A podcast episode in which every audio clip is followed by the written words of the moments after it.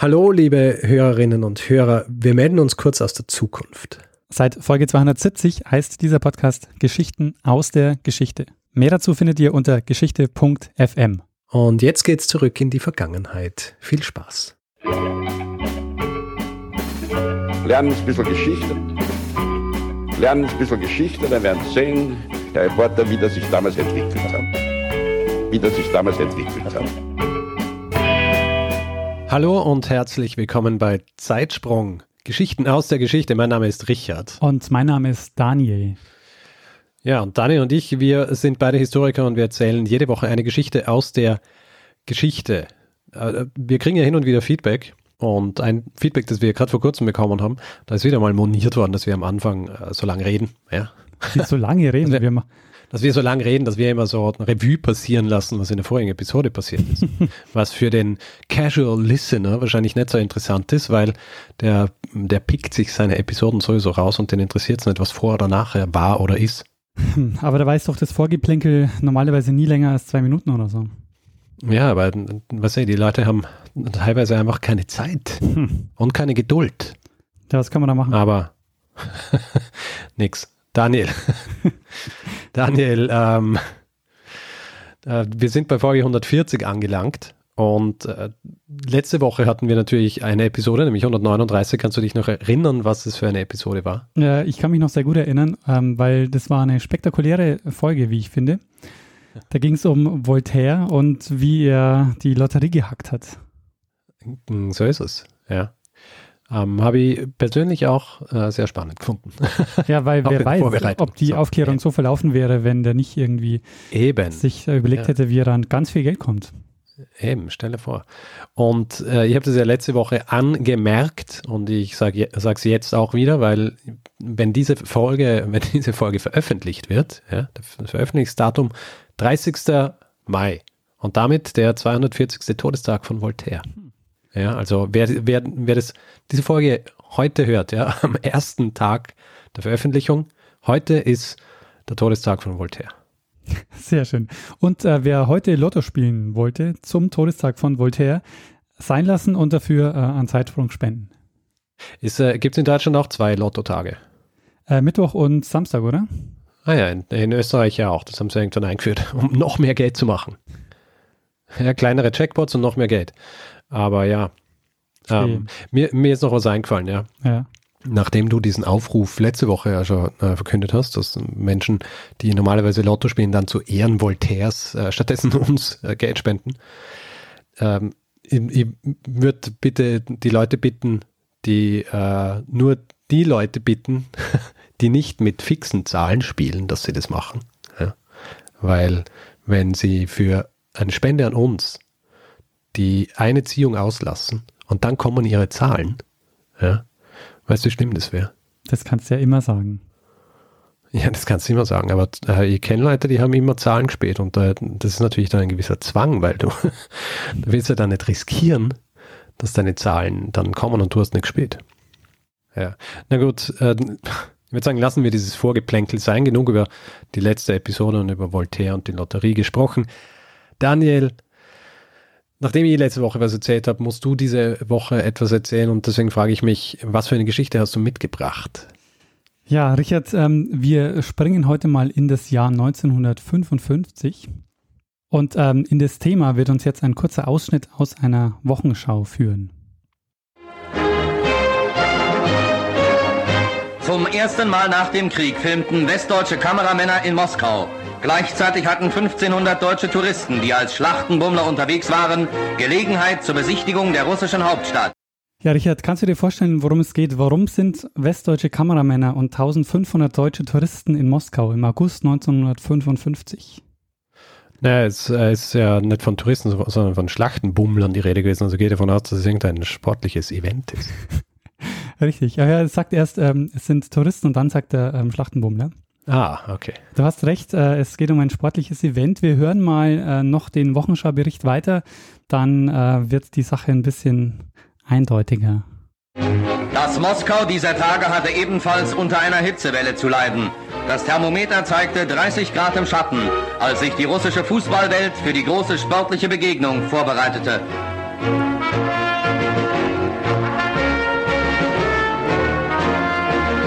Endstation für die 1500 deutschen Schlachtenbummler war das Dynamo-Stadion, in dem sich 80.000 Menschen zu dem mit Spannung erwarteten Länderspiel Russland gegen Deutschland zusammenfanden.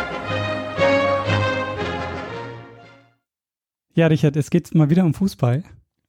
Sind wir jetzt, äh, sind wir jetzt hier in einer Spezialepisode äh, von Rückpass?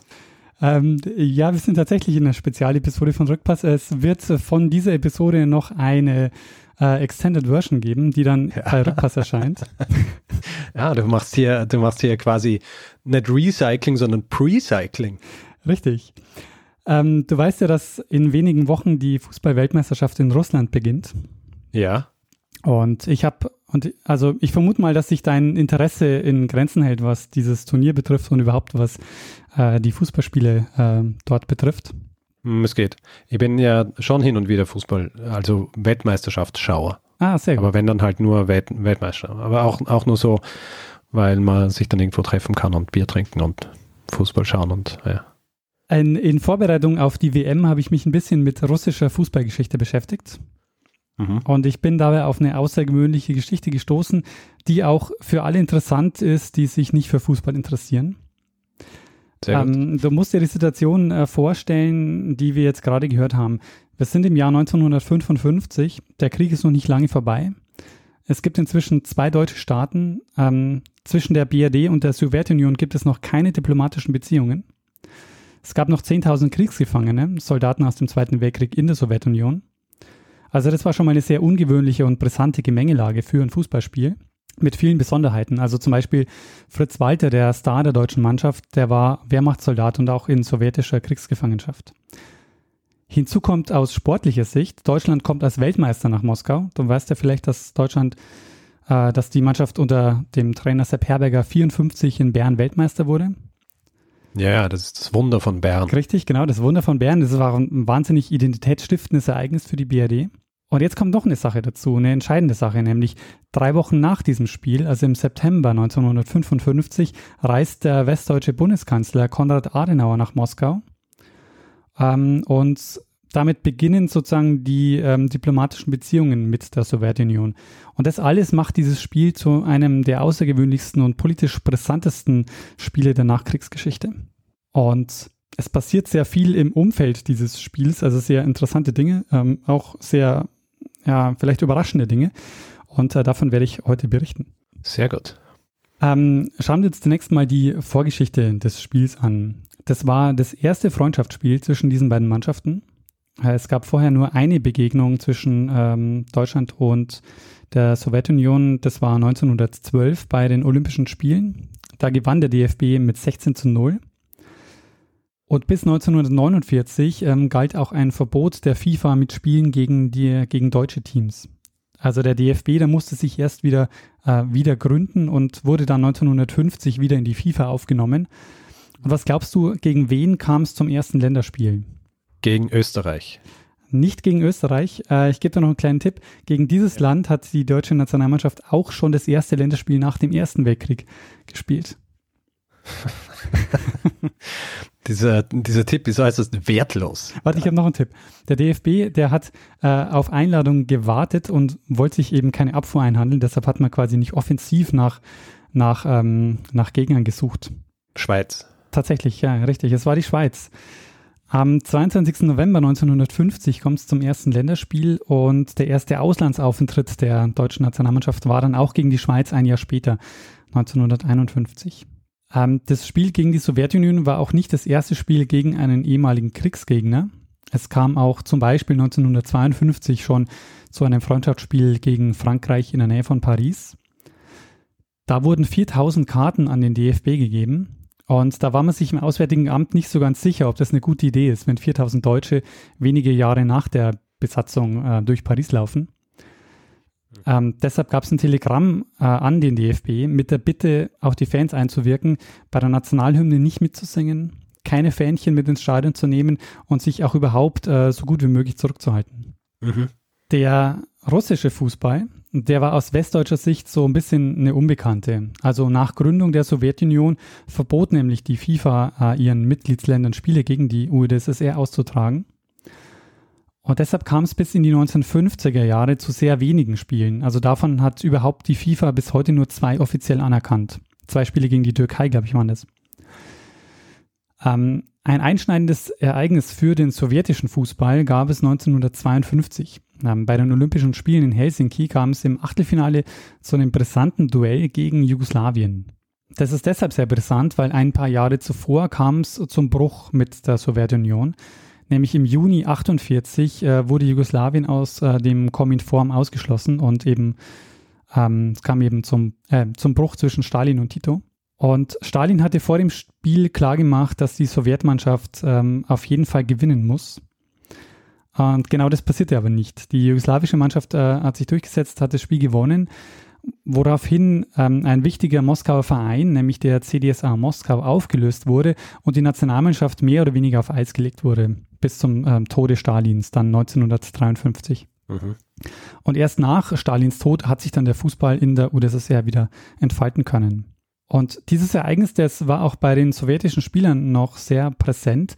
Also ähm, es wurde denen auch von offizieller Seite gesagt, wiederholt nicht das Jahr 1952. Also bei diesem Spiel gegen, äh, gegen Deutschland. So, und jetzt müssen wir auch noch überhaupt ähm, sprechen, kurz noch, bevor wir noch ein bisschen genauer zum Spiel kommen, über das Verhältnis, über das Sportverhältnis ähm, Ost-West. Das war nämlich jetzt eine Phase, in der es zu einer, ähm, zu einer Auflockerung kam. Sportlich gesehen hat die BRD Gesamtdeutschland repräsentiert. Also es gab zum Beispiel von der FIFA die Forderung, dass West- und Ostdeutschland äh, einen gemeinsamen gesamtdeutschen Fußballverband gründen sollten. Und der DFB hat sich ähm, da dagegen gestellt und hat gesagt und hat auf das Olympische Komitee verwiesen. Und hat, da gibt es ein Zitat, das, da heißt es, Zitat, das Westdeutsche Olympische Komitee ist der einzige rechtmäßige Vertreter des gesamtdeutschen Sports gegenüber dem Internationalen Olympischen Komitee. Zitat Ende. Sportler aus der Sowjetzone, ähm, deren, denen war es aber erlaubt, sich anzuschließen, wenn es sich, Zitat, um qualifizierte und einwandfreie Sportler und nicht um politische Propagandisten handelt. Zitat Ende. Die hatten also wahnsinnig viel Angst vor politischer Einflussnahme im Sport ähm, und haben aber gleichzeitig eben den Anspruch gehabt, dass, ähm, dass der Westen oder dass eben äh, Westdeutschland eben Deutschland repräsentiert nach außen bei diesen Sportbewerben. Ähm, Strukturen, also diese Sportstrukturen, die gab es aber auch ähm, natürlich auch in, in der DDR. Also 1950 wurde ähm, der Deutsche Fußballverband gegründet. Das war das Pendant zum DFB in der DDR. Und ähm, ich habe ja schon gesagt, da kommt es jetzt langsam zu einer, zu einer Auflockerung, denn es ist jetzt so, dass die, dass die Ost, ähm, dass die Ostblockstaaten immer stärker eben oder immer, immer mehr auch aufgenommen wurden in die, wie sie es genannt haben, in die Sport, in die internationale Sportfamilie. Weil man eben gesagt hat, also man kann diesen, diesen Ausschluss auch nicht auf Dauer aufrechterhalten. Und ähm, der Deutsche Fußballverband, also der DDR-Verband, der wurde dann 1952 in die FIFA aufgenommen. Aber es gab nur ein einziges offizielles Länderspiel zwischen der BRD und der DDR. Und zwar 1974 in der Vorrunde der WM 1974. Mhm. Es gab aber auch schon vorher ähm, Spiele zwischen der äh, zwischen Fußballauswahlen äh, BRD und DDR, nämlich spielte schon die ostdeutsche Olympia-Auswahl und ähm, eine westdeutsche Amateurnationalmannschaft äh, darum, welches Team ähm, Deutschland bei der Qualifikation zu den Olympischen Spielen äh, in Rom vertreten sollte. Das war 1959. Ähm, damals spielte man aber dann eben vor leeren Rängen. Also da durften keine Zuschauer mit und ähm, beide Teams haben sich eben äh, ausgespielt, welche Seite ähm, Deutschland bei den Olympischen Spielen vertreten sollte. Okay. Was ich auch sehr interessant fand, was ich vorher nicht wusste, aber bei den Olympischen Spielen traten beide Länder noch lange mit einem gemeinsamen Team an. Erst im Jahr 1968 ähm, gab es dann zwei getrennte deutsche Mannschaften, aber die hatten immer noch zwei Gemeinsamkeiten, nämlich sie hatten beide noch ähm, ähm, eine Flagge mit den Olympischen Ringen und sie haben eine gemeinsame Hymne gehabt. Sie haben nämlich äh, Ode an die Freude als Hymne gespielt. Erst ab 1972 gab es tatsächlich vollkommen selbstständige Teams dieser beiden Länder. Und jetzt noch ein, äh, ein kleines Kuriosum als Exkurs ähm, aus dieser Zeit, nämlich früher als der DFB wurde der saarländische Fußballverband in die FIFA aufgenommen. Das äh, Saarland war ja französisches Besatzungsgebiet. Mhm. Und der FC, der erste FC Saarbrücken, der hat in der Saison 48, 49 dann in der zweiten französischen Liga teilgenommen, wurde dort dann auch Meister und kehrte dann zurück in das deutsche Ligensystem und ähm, stand dann zum Beispiel auch 1952 im Finale der deutschen Meisterschaft. Hm. Und jetzt kann man sagen, okay, im 52 im Finale der deutschen Meisterschaft, alles okay. Aber interessant ist jetzt, der saarländische Fußballverband war ja Teil der FIFA. Und jetzt kommt es zu diesem Kuriosum, nämlich 1953 und 54 spielte das Saarland gegen den DFB in der Qualifikation zur Weltmeisterschaft in der Schweiz 54. Das heißt, äh, es, okay. äh, ein Duell gegen ein, gegen ein späteres Bundesland. Also 57 wurde dann das Saarland offiziell ja. ein Bundesland. Ja. Und damals auch schon äh, politisch sehr aufgeladen, dieses Spiel. Also es durften, ähm, du, es durften keine Nationalflaggen gezeigt werden bei diesen Spielen gegen, äh, gegen das Saarland, sondern stattdessen hat man dann die Flagge, die Nationalflagge des Schiedsrichters äh, gezeigt und die der Landesverbände. So, aber genug Vorgeplänkel. Äh, kommen wir jetzt mal zur Vorgeschichte des Spiels. Den, ist das noch gar nicht die Vorgeschichte des Spiels Also den, das, ist die Vor, das ist die Vorgeschichte der Vorgeschichte. Genau, die Vorgeschichte zur Vorgeschichte. Jetzt kommen wir zur direkten Vorgeschichte des Spiels. Du wolltest einfach so, du wolltest einfach so viel Fußballgeschichte wie möglich in diese Episode pressen. Gib's zu. Ja, tatsächlich, weil diese ganzen äh, Facts fand ich schon ähm, sehr, sehr interessant. Sehr gut. Also den DFB erreicht Mai, im Mai, Juni 1955 eine Einladung des sowjetischen Fußballverbandes. Und dich wird es nicht überraschen, Richard, aber ich habe für diese Episode wieder einen Experten dabei. Natürlich. Und zwar ist es Matthias Kneifel. Ähm, Matthias Kneifel hat äh, in seiner Abschlussarbeit über die DFB-Länderspiele im Kontext der bundesdeutschen Außenpolitik bis 1955 geschrieben. Und ich bin auf ihn aufmerksam geworden, weil er an einem Buch mitgewirkt hat, das ich zu dem Thema sehr empfehlen kann. Das Buch heißt Der Kracher von Moskau, ist von Tobias Grimm herausgegeben, ähm, ist im Verlag des, ähm, der Bundeszentrale für politische Bildung erschienen. Und anbei ist auch eine Doku mit einigen Zeitzeugeninterviews. Matthias ist auch bekannt als Kickschuh-Blog und er podcastet auch. Ähm, der Podcast heißt Hoch und Weit und das ist ein Fußball-Podcast über Darmstadt 98. Okay. Äh, und wie ich auch schon angekündigt habe, ähm, wird es zu dieser Folge auch wieder eine Extended Version geben. Äh, allerdings eben nicht für Zeitsprung, sondern für Rückpass, ähm, den Podcast, den ich mache, wo es um Fußballgeschichte geht. Und da habe ich nämlich, also ich habe mit Matthias ungefähr eineinhalb Stunden über dieses Länderspiel gesprochen. Und wer mag, kann da noch ähm, viel mehr erfahren über das Spiel und die Umstände. Ja, also im, im folgenden Einspieler erzählt uns Matthias jetzt von der sowjetischen Einladung an den DFB. Die Einladung aus Moskau kam aus dem Nichts, also total aus dem Nichts, weil es gab weder ähm, sportliche oder zumindest fußballerische Beziehungen zwischen beiden Ländern zu dem Zeitpunkt, als auch auf politischer Ebene. Also das war sozusagen die große Unbekannte, die hinter dem eisernen Vorhang die Strippen zieht, die Sowjetunion. Und plötzlich kam es zu dieser Einladung zu einem Fußball-Länderspiel. Und das ähm, als erstes hat da die Tageszeitung Der Tag darüber berichtet auf der Titelseite. Das ist eine Berliner Tageszeitung gewesen, die dem Ostbüro der CDU nahestand und damit sicherlich auch sehr gut informiert war. Und das, was sie damals im Mai war, das 1955 schon haben anklingen lassen in ihrer ähm, Titelgeschichte, das fand sich in großen Teilen dann genauso wieder. Und äh, zwar hatten die sowjetischen Fußballer diese Bitte an den DFB herangetragen, ob man nicht im Juli spielen könnte, also nur zwei Monate später. Und der Tag schrieb damals schon, das ähm, spricht im Endeffekt wenig gegen diese Partie, weil tatsächlich, es gab schon erste sportliche Begegnungen von Eishockeyspielern. Dynamo Moskau war bei einem Turnier in Westdeutschland aufgetreten. Ähm, es gab auch, ich glaube, erste Kunstturner, die in Westdeutschland angetreten waren. Also das waren erstmal so Präzedenzfälle und deshalb stünde ja eigentlich einem sportlichen Wettbewerb ähm, nichts entgegen. Aber im Juli wird man es eben nicht durchführen können, weil dann ist ähm, Spielpause, also Sommerpause würde man heute sagen. Und da macht man einfach, hat man die Spieler nicht parat, um dann ein Länderspiel durchzuführen.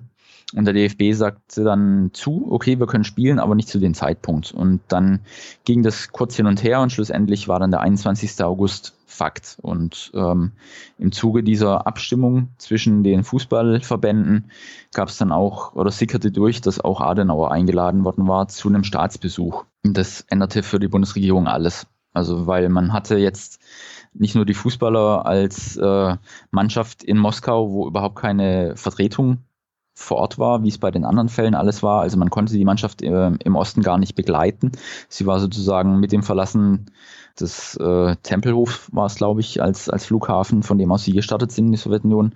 Also mit dem Verlassen der, des bundesdeutschen Bodens oder Berliner Bodens hatte man keine Einflussmöglichkeit mehr auf die Nationalmannschaft. Und jetzt kommt sogar noch der Staatsbesuch danach. Also die Sowjets hatten das ganz clever äh, arrangiert. Und so war Bonn alarmiert, weil man eben durch den innerdeutschen Sport ja schon wusste oder durch den Sport zwischen Ost und West, dass hier gerne mal propagiert wird und auch ähm, sehr viel Propaganda an den Westen herangetragen wird. Und da war man erstmal in, in sehr großer Hab-Acht-Stellung. Also das heißt, äh, kurz nachdem der Termin fixiert war, kam dann eine weitere Einladung aus Moskau und diesmal eben äh, an die Bundesregierung unter Kanzler Adenauer. Und ähm, das hat die jetzt also in, in Aufregung versetzt, weil die also drei Wochen später diesen Staatsbesuch ähm, dann hatten. Und einer der Spieler damals, Gerhard Harpers, der hat in einer in einem Interview später den berühmten Satz geprägt, wir sind Eisbrecher für Adenauer gewesen. Hm. Und es zeigt sich auch an einer anderen Sache, nämlich die deutsche Mannschaft, die kommt im Hotel Sowjetskaya unter, ein Luxushotel, das exklusiv für die Mannschaft bereitgestellt wurde. Und in diesem Hotel ist dann auch später, ähm, drei Wochen später, Adenauer abgestiegen. Hm. Deshalb wird häufig gesagt, äh, die Spieler hätten die Betten der Diplomaten vorgewärmt. Wahrscheinlich wollten sie halt nicht wieder irgendein anderes Hotel mit lauter Wanzen ausstaffieren. ja, oder so. Ähm, wir haben jetzt schon gehört, die größte Sorge der, der westdeutschen Regierung war, dass das Spiel genutzt wurde, wie es hieß, ähm, um propagandistisch ausgenutzt zu werden. So hat es der damalige Außenminister Brentano formuliert. Ähm, und deshalb erhielten die Spieler und die Funktionäre auch, anders als bei normalen Länderspielen, genaue Instruktionen und wurden von der Regierung auch, also von der Regierung wurde das behandelt äh, im Grunde wie eine diplomatische Sportmission. Mhm. So, das war jetzt ähm, der Bereich ähm, Spieler und, äh, und Politik. Aber jetzt kommt noch ein zweiter ähm, Faktor dazu, den, äh, der auch schon im ersten Einspieler ähm, deutlich wird. Es kommen ja nicht nur die Spieler nach Moskau, es kommen ja auch mhm. Fans nach Moskau. Ja. Und ähm, wie wurde das nun organisiert? Matthias erklärt uns jetzt, wie die deutschen Fans ähm, dann überhaupt nach Moskau kamen. Es gab sehr viele Einladungen, die vom Osten ausgesprochen wurde an Bundesbürger. Also aus, aus Ostberlin gab es Einladungen an SPD-Mitglieder. Ähm, es gab auch Einladungen an Vereinsvertreter, an Funktionäre, an Journalisten.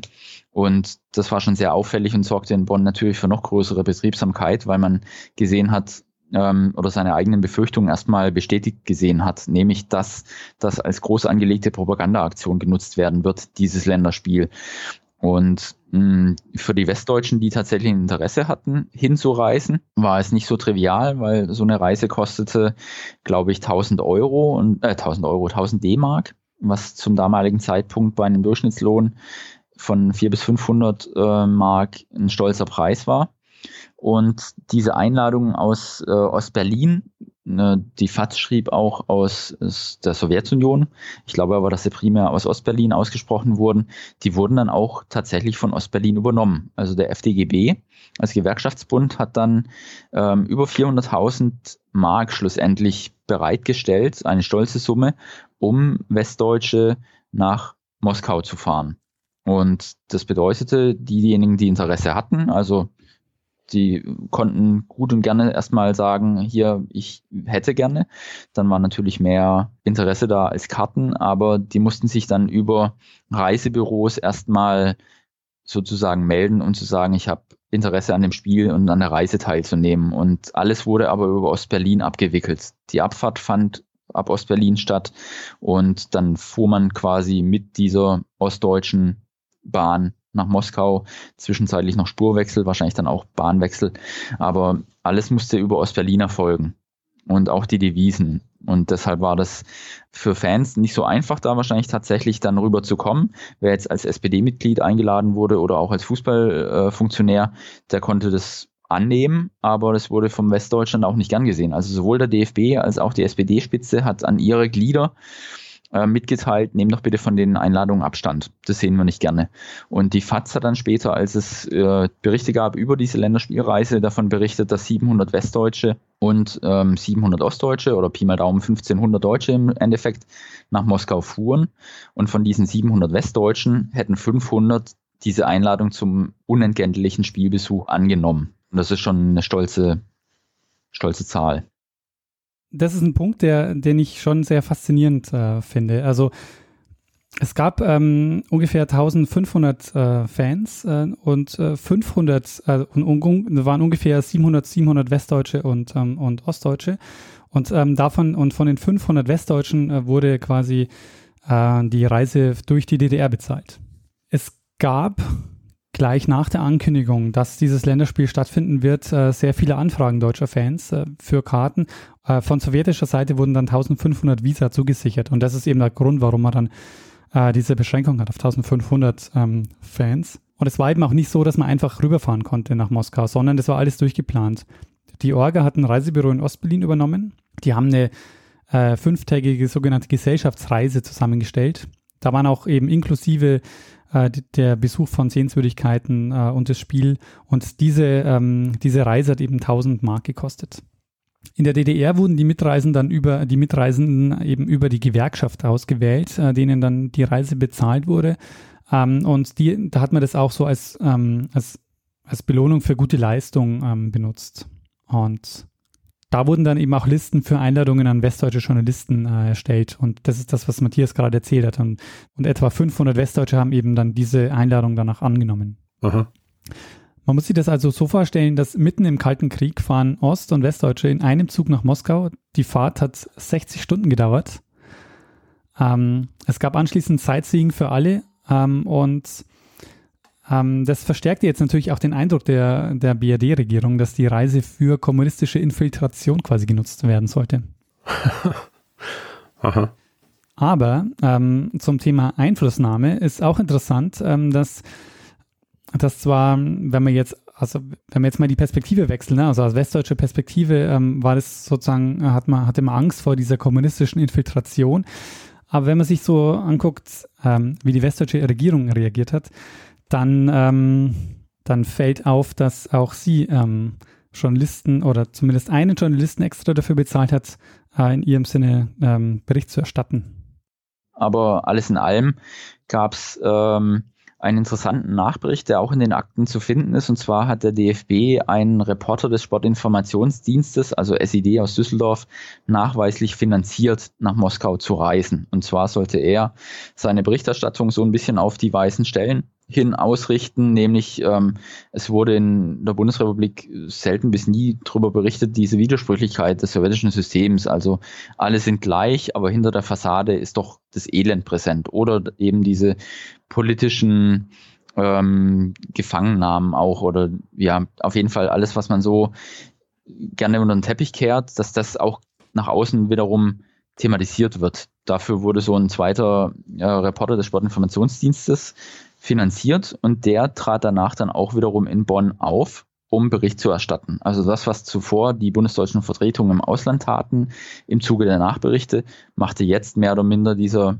SID-Reporter namens Schneider. Vorname liegt nicht vor oder wurde nie erwähnt, aber er trat dann in Bonn auf und äh, gab seine Einschätzung wieder und sagte auch, dass es vereinzelt ähm, ja schon Bemühungen gab, vielleicht die westdeutschen Fans hier ein bisschen eben ins Gespräch zu ziehen und zu, zu zeigen, wie gut es doch im, im Osten alles funktioniert. Mm, aber dass fast noch ein bisschen mehr die, die Ostdeutschen im, im Fokus standen, gar nicht mal so sehr die, die Westdeutschen. Also da gab es diese Befürchtung, die Bonn davor hatte, dass hier Propaganda rund um die Uhr getätigt wird und die westdeutschen Fans sind in ihrer Navität dafür empfänglich das konnte er nicht bestätigen. Also das war keine Gefahr, die da wirklich davon ausgegangen sei. Es gab vereinzelte Besuche und auch nach dem Länderspiel bei einem Bankett gab es wohl einen ostdeutschen Sportler, der die Stimme erhob und irgendwie eine Sonntagsrede ähm, zum Besten gab. Das wurde aber eher so ein bisschen peinlich berührt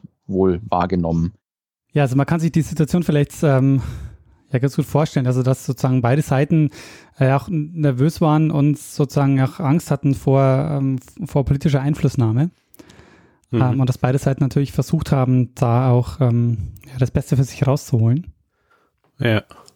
Du, aber dann ist mein, mein äh, eher scherzhafter Einwand von vorher wahrscheinlich eh nicht so abwegig gewesen, oder? Dass alle Unterkünfte verwandt waren, wo die deutsche Mannschaft und die, die deutschen Fans unterkommen sind. Also zumindest denke ich mal, was die Mannschaft betrifft äh, und wo dann später Adenauer abgestiegen ist, kann ich mir auch gut vorstellen, ja. Noch ein interessanter Fun Fact, ähm, den fand ich auch sehr, ähm, sehr spannend. Was glaubst du, wie haben die, die westdeutschen Spieler von ihrer Nominierung erfahren für dieses Spiel? ähm, aus der Zeitung. Ähm, könnte man meinen, aber Zeitung ist es nicht. Ähm, aus dem Radio. Ähm, sie haben tatsächlich aus dem Radio davon erfahren. Ähm, es, gibt, ähm, es gibt so ein Protokoll, ähm, das, also so, so Merkblätter, das, ähm, die der Mannschaft mitgegeben wurden oder die eben potenziellen Nationalspielern mitgegeben wurden. Und da heißt es im Punkt 1, Zitat, die endgültige Benennung der Spieler und Ersatzspieler erfolgt am Sonntag, den 14.08.1955 und wird im Sportnachrichtendienst des Rundfunks bekannt gegeben. Es wird gebeten, diese Sendung abzuhören. ja, also für, für den Fall, dass man es nicht anhört und dann nicht weiß, dass man dass man dabei ist, gell? Genau, ja. Aber so im Zuge, also sozusagen der Nachrichtenverbreitung äh, finde ich das so schon sehr interessant. Also es ist äußerst ökonomisch, muss ich sagen. Absolut, ja. Weil, weil du musst niemandem nachtelefonieren oder so, ja. Und wahrscheinlich damals telefonieren. Leute mit Viertelanschlüssen und so Geschichten. Ja, erreicht Wahrscheinlich einfacher nicht. gewesen, einfach alles, alles durchs, äh, durchs Telefon zu sagen, äh, durchs, durchs Radio zu sagen. Absolut, ja. So, aber ähm, jetzt nochmal zum, zum Spiel. Also, wir haben jetzt schon ja gehört, dass dieses Spiel dann doch sehr ähm, politisch war und das war auch im Stadion sehr präsent. Nämlich im Stadion selbst war dann zum Beispiel der DDR-Präsident Wilhelm Pieck. Ähm, ebenso war auch äh, Nikita Khrushchev im Stadion. Es kam zu, es kam zu einem heiklen Moment, ähm, bevor das Spiel begonnen hat, nämlich als Wilhelm Pieck seine Loge betrat, äh, verließ, die westdeutsche, äh, West, äh, verließ die westdeutsche Delegation, die die Loge nebenan hatte, ihre Loge und hat sich aus Protest äh, auf eine Bank am Spielfeldrand gesetzt. Aber okay. nach dem Anpfiff hat sich das dann auch wieder in Wohlgefallen aufgelöst. Ja, da war halt die Bank wahrscheinlich zu ungemütlich. Wahrscheinlich auf Dauer. so als Geste hat es funktioniert. Für die Brüskierung. Und man muss sich ja auch vorstellen, also ähm, Wilhelm Pieck war ja äh, Präsident der DDR, gespielt hat aber der DFB gegen die Sowjetunion. Und auch von den deutschen Fans war ja die Hälfte davon, ähm, kamen ja aus der DDR. Mhm. Und du willst jetzt wahrscheinlich auch noch unbedingt wissen, wie das Spiel ausgegangen ist, oder Richard?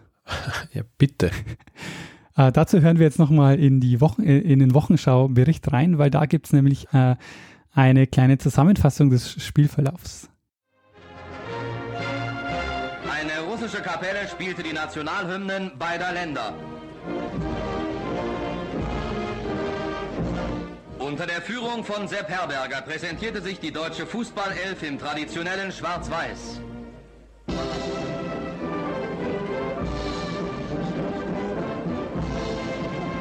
Dann gab es Blumen fürs Publikum.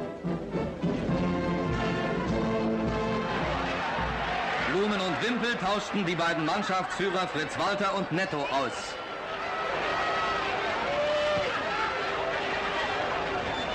Das Spiel hat begonnen und die Weltmeistermannschaft von Bern steht vor einer schwierigen Aufgabe. Auf der linken Flanke setzt sich Röhrig ein, aber der Durchbruchsversuch wird vereitelt. Ogonkov klärt mit dem Kopf. Sofort sind die Russen im deutschen Strafraum. Tatuschin knallt eine Bombe aufs Tor und Herkenrath rettet im Hechtsprung. Ansturm der russischen Walze pariert der deutsche Torhüter mit kühnen Kapriolen. Aber in der 15. Minute wird er durch Parschin lahmgelegt. Ein Schuss aus kürzester Entfernung bringt Russland in Führung 0 zu 1. Kurze Zeit später könnte der Ausgleich fallen. Fritz Walter angelt sich das Leder. Doch den hauchzarten Kick lenkt Jaschin haarscharf am Tor vorbei. großartiges Kombinationsspiel hat den Ausgleich zur Folge. Rahn passt zu Eckel, Eckel spielt Fritz Walter an und unerwartet steht es 1 zu 1.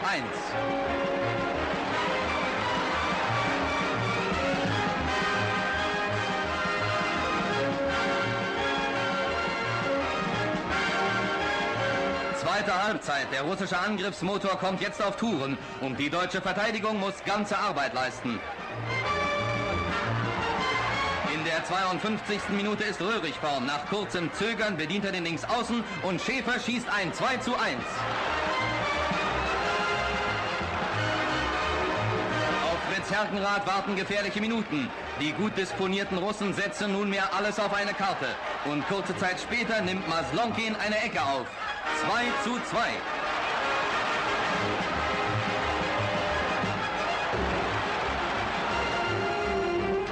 einmal versuchen die Deutschen ihr Glück im Angriff. Rechts außen Rahn wird eingesetzt und wie der Wirbelwind jagt er dem Tor entgegen.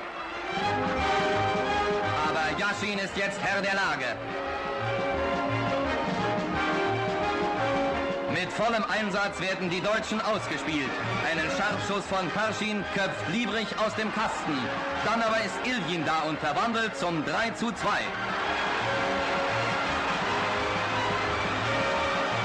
faire Begegnung beschließt ein kräftiger Händedruck.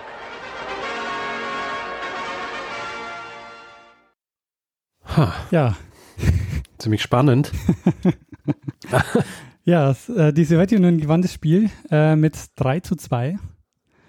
Aber am Ende waren beide Teams zufrieden und auch in der Presse ähm, wurden beide Teams sehr gelobt für ähm, ihre Leistung. Ähm, man hat jetzt auch von einem Spieler mehrfach gehört in diesem Beitrag, nämlich äh, über einen der bekanntesten russischen Fußballspieler. Also der war zu dem Zeitpunkt noch nicht so bekannt, aber er wird dann zu einem der Superstars ähm, des russischen Fußballs, nämlich Lev Yashin, der Torwart äh, der russischen Mannschaft oder der sowjetischen Mannschaft. Ähm, und es gibt heutzutage auch noch eine Lev Yashin-Trophäe zu gewinnen. Ähm, die Lev Yashin-Trophäe gewinnt seit äh, der Weltmeisterschaft 1994 äh, immer der beste Torhüter der WM-Endrunde. Okay. Ja, so viel zum Spiel und äh, zum Spielverlauf. Ja, jetzt so zum Ende würde ich gerne nochmal über ähm, den Nachgang dieses Spiels und auch die politische Dimension dieses Spiels nochmal sprechen. Und Matthias hat noch einen sehr interessanten Aspekt erwähnt, äh, nämlich wenn wir mal von der westdeutschen Perspektive weggehen und uns angucken, welche Funktion könnte nämlich dieses Spiel auch ähm, gehabt haben, jetzt mit Blick auf die Sowjetunion. man kann sich auch durchaus darüber unterhalten, ob das Spiel dann nicht auch sehr viel mehr dazu angetan war, in die sowjetische Bevölkerung hineinzuwirken, als zurück auf die bundesdeutsche Bevölkerung.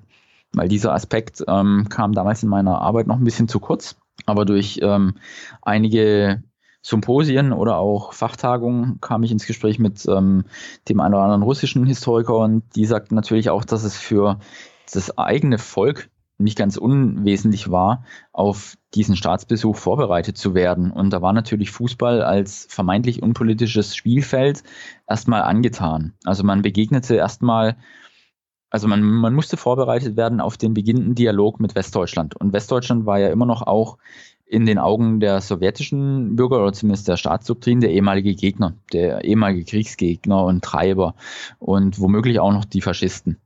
Ähm, und jetzt kommt plötzlich ein Staatsbesuch und davor kommt der Weltmeister, aber irgendwie sind es ja auch Westdeutsche. Also müssen wir uns erstmal damit auseinandersetzen, was, was ist denn überhaupt in Deutschland los? Was ist denn da mit Westdeutschland? Wieso sind wir jetzt wieder bereit, hier einen ersten Staatsbesuch zu arrangieren? Und da war dieses Länderspiel sicherlich ein ganz guter Schachzug. Also man hat erstmal gesehen, hier treffen sich letztendlich ja doch Bürger auf dem Spielfeld, reichen sich die Hände und messen sich im sportlich fairen Wettkampf.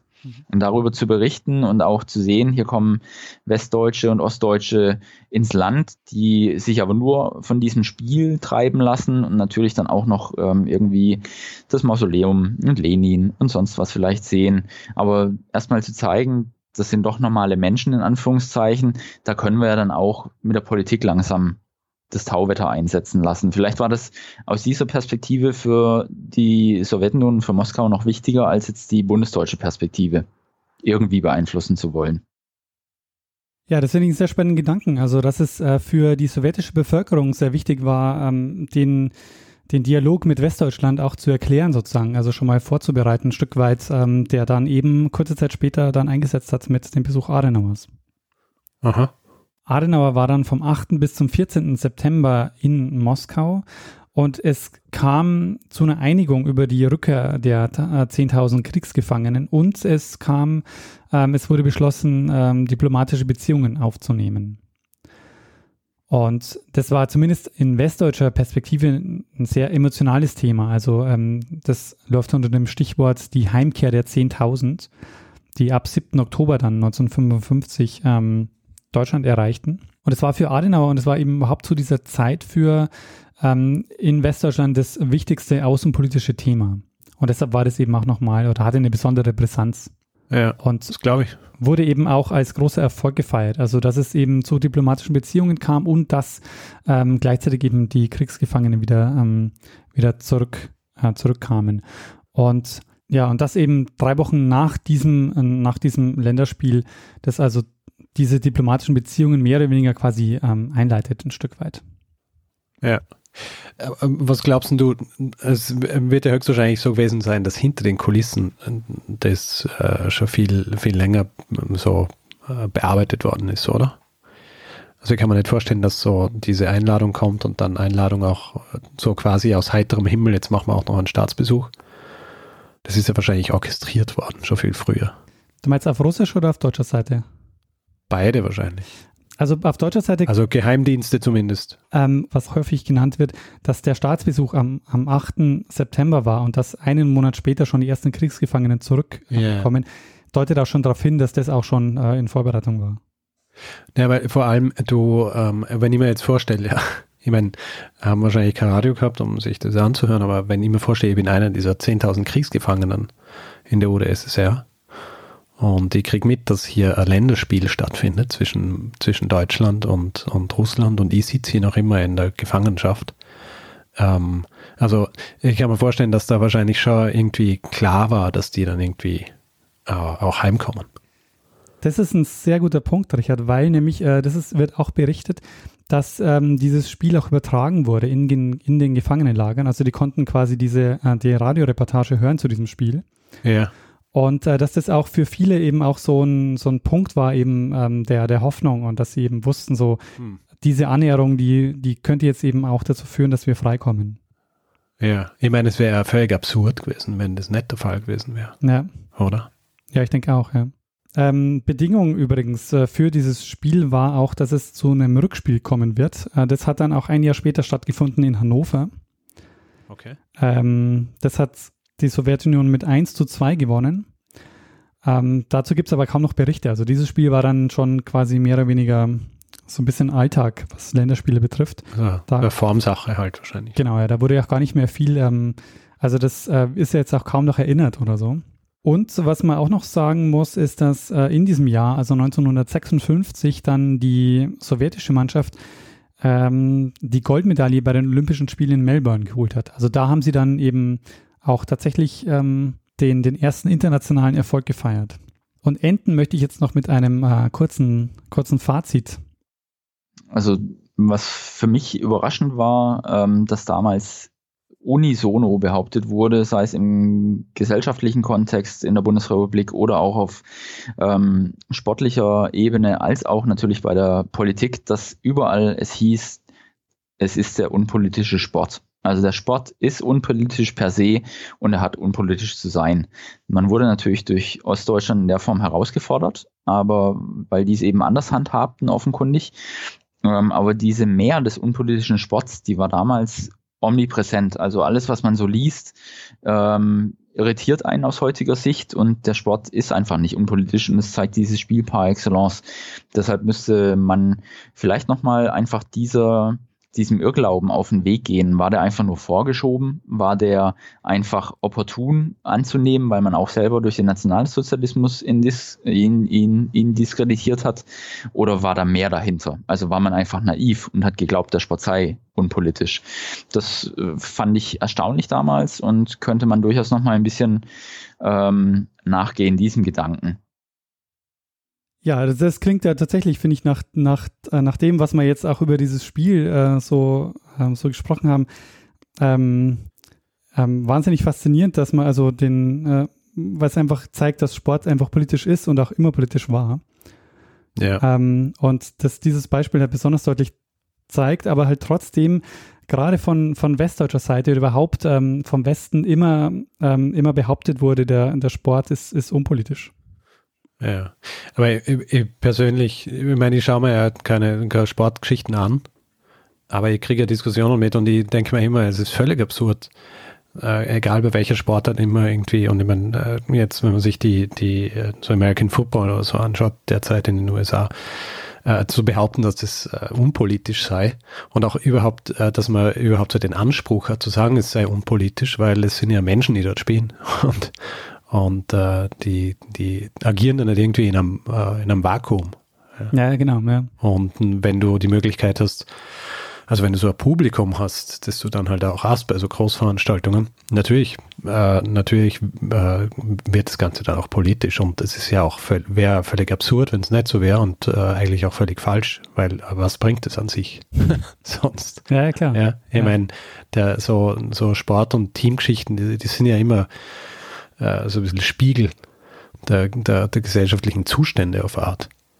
Deswegen Absolut, ja. Und auf ganz vielen Ebenen. Also von der Fans, auf, äh, von der, auf der Fanebene, auf der Funktionärsebene, auf der wirtschaftlichen Ebene. Also es gibt so viele Bereiche, in denen der Sport eben ja kein, kein eigenständiges Phänomen ist, sondern immer eingebettet ist in diese ganzen Strukturen.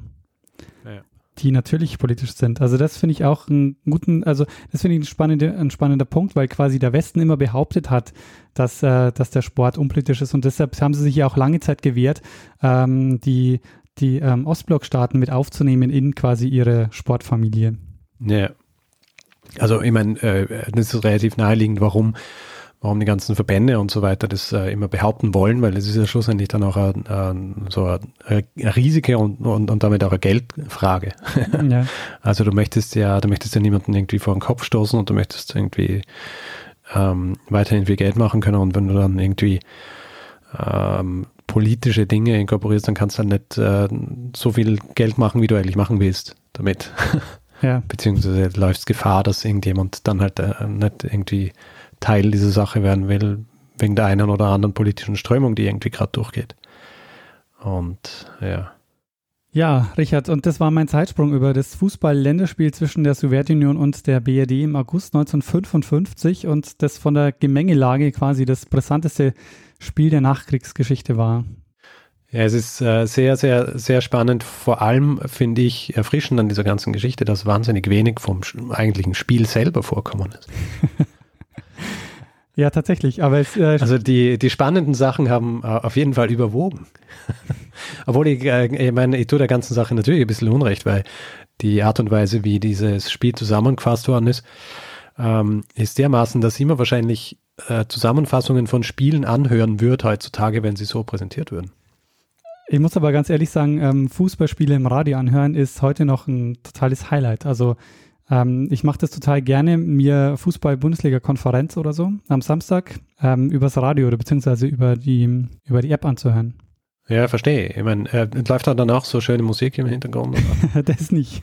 es ist so Filmmusik vielleicht, die dann so, so von Gladiator oder so in die Richtung. Ja, sehr schön. Sehr ja. schöne Geschichte und du hast recht, aber es ist wirklich so, dass es auch Leute interessiert, die sich eigentlich nicht für Fußball interessieren. Sehr schön, das äh, freut mich. Du hast, da, du hast damit äh, jetzt schon zweimal Fußballgeschichte gebracht, die wirklich auch für mich spannend war. Das freut mich. Äh, das war tatsächlich nicht geplant. Also ich habe das Interview gemacht mit Matthias, weil ich dachte, ich mache eine Rückpassfolge. Und habe ich irgendwann, du hast nicht geplant, was Spannendes für mich zu machen. Nee, und dann habe ich gedacht, na eigentlich, äh, das wäre jetzt echt schade, wenn da kein Zeitsprung rausfallen würde, weil ich glaube, dass die Geschichte ähm, ähm, ja als, als Geschichte interessant ist und nicht nur wegen, wegen Fußball interessant ist. Ja, absolut. Sehr schön. Sehr schöne Geschichte. Ja, und an der Stelle auch noch vielen Dank an Matthias, ähm, der sich sehr viel Zeit genommen hat, ähm, mit mir darüber zu sprechen. Und wer mehr über das Spiel wissen möchte, der hört dann einfach in die Rückpassfolge mit Matthias rein und holt sich das Buch Der Kracher von Moskau. Gibt es, äh, wie gesagt, von der Bundeszentrale für politische Bildung. Das heißt, äh, das Ding kostet quasi fast nichts. Und es ist eine Doku dabei. Sehr gut. Ja, dann. Würde ich sagen, machen wir Feedback-Hinweisblock. Machen wir das. Gut, also wer Feedback geben will zu dieser Folge oder zu anderen, kann es entweder über unsere E-Mail-Adresse feedback.zeitsprung.fm machen. Natürlich kann man auch auf unserer Website äh, zeitsprung.fm äh, direkt kommentieren unter jeder Episode. Man kann uns auch auf Twitter anschreiben, da ist der Account twitter.com slash Zeitsprung.fm. Wir sind auch persönlich dort, ich jetzt Stormgrass, der Daniel Ed Messner und wer auf Facebook ist, kann dort auch kommentieren beziehungsweise uns direkte Nachrichten schreiben oder auch unsere Posts liken und sharen für die Sichtbarkeit. Da ist der Account, äh, beziehungsweise da ist die äh, Facebook-Page facebook.com slash zeitsprung.fm. Und wer äh, uns äh, reviewen will, Sterne vergeben etc., kann das in den meisten Podcast-Apps machen, aber vor allem auch auf iTunes äh, oder auf panoptikum.io. Ja, und dann gibt es noch die Möglichkeit, uns finanziell zu unterstützen. Wir haben auf der Webseite alle Hinweise zusammengefasst, die ihr braucht, um uns ein bisschen was zukommen zu lassen. Und wir freuen uns über alle, die uns ein bisschen was in den Hut werfen und ähm, uns finanziell unterstützen. Das ist nicht nur Motivation, sondern hilft uns auch, ähm, hier das ganze ähm, Programm am Laufen zu halten. Und wir bedanken uns in dieser Folge bei Sebastian, Cyril, Bibiana, Nancy, Steffen, Frank und Michaela. Und ein ganz besonderer Dank geht an Nina und Martin. Vielen, vielen Dank für eure Unterstützung. Ja, vielen herzlichen Dank. Ähm, ja, und dann Richard. Ja, dann würde ich sagen, bleibt uns eigentlich eh nur noch, dass wir der einen Person das letzte Wort lassen, die es immer hat. Bruno Kreisky. Lernen ein bisschen Geschichte. Lernen ein bisschen Geschichte, dann werden Sie sehen, der Reporter, wie das sich damals entwickelt hat. Wie das sich damals entwickelt hat.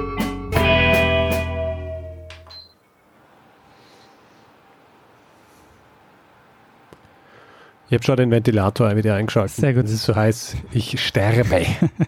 Das. Fenster ist auch zu und in meiner Schuhbox, ich glaube, es gibt kaum mehr Sauerstoff. Also falls ihr jetzt langsamer werdet beim Sprechen, dann ist, werde ich keinen Sauerstoff mehr weg.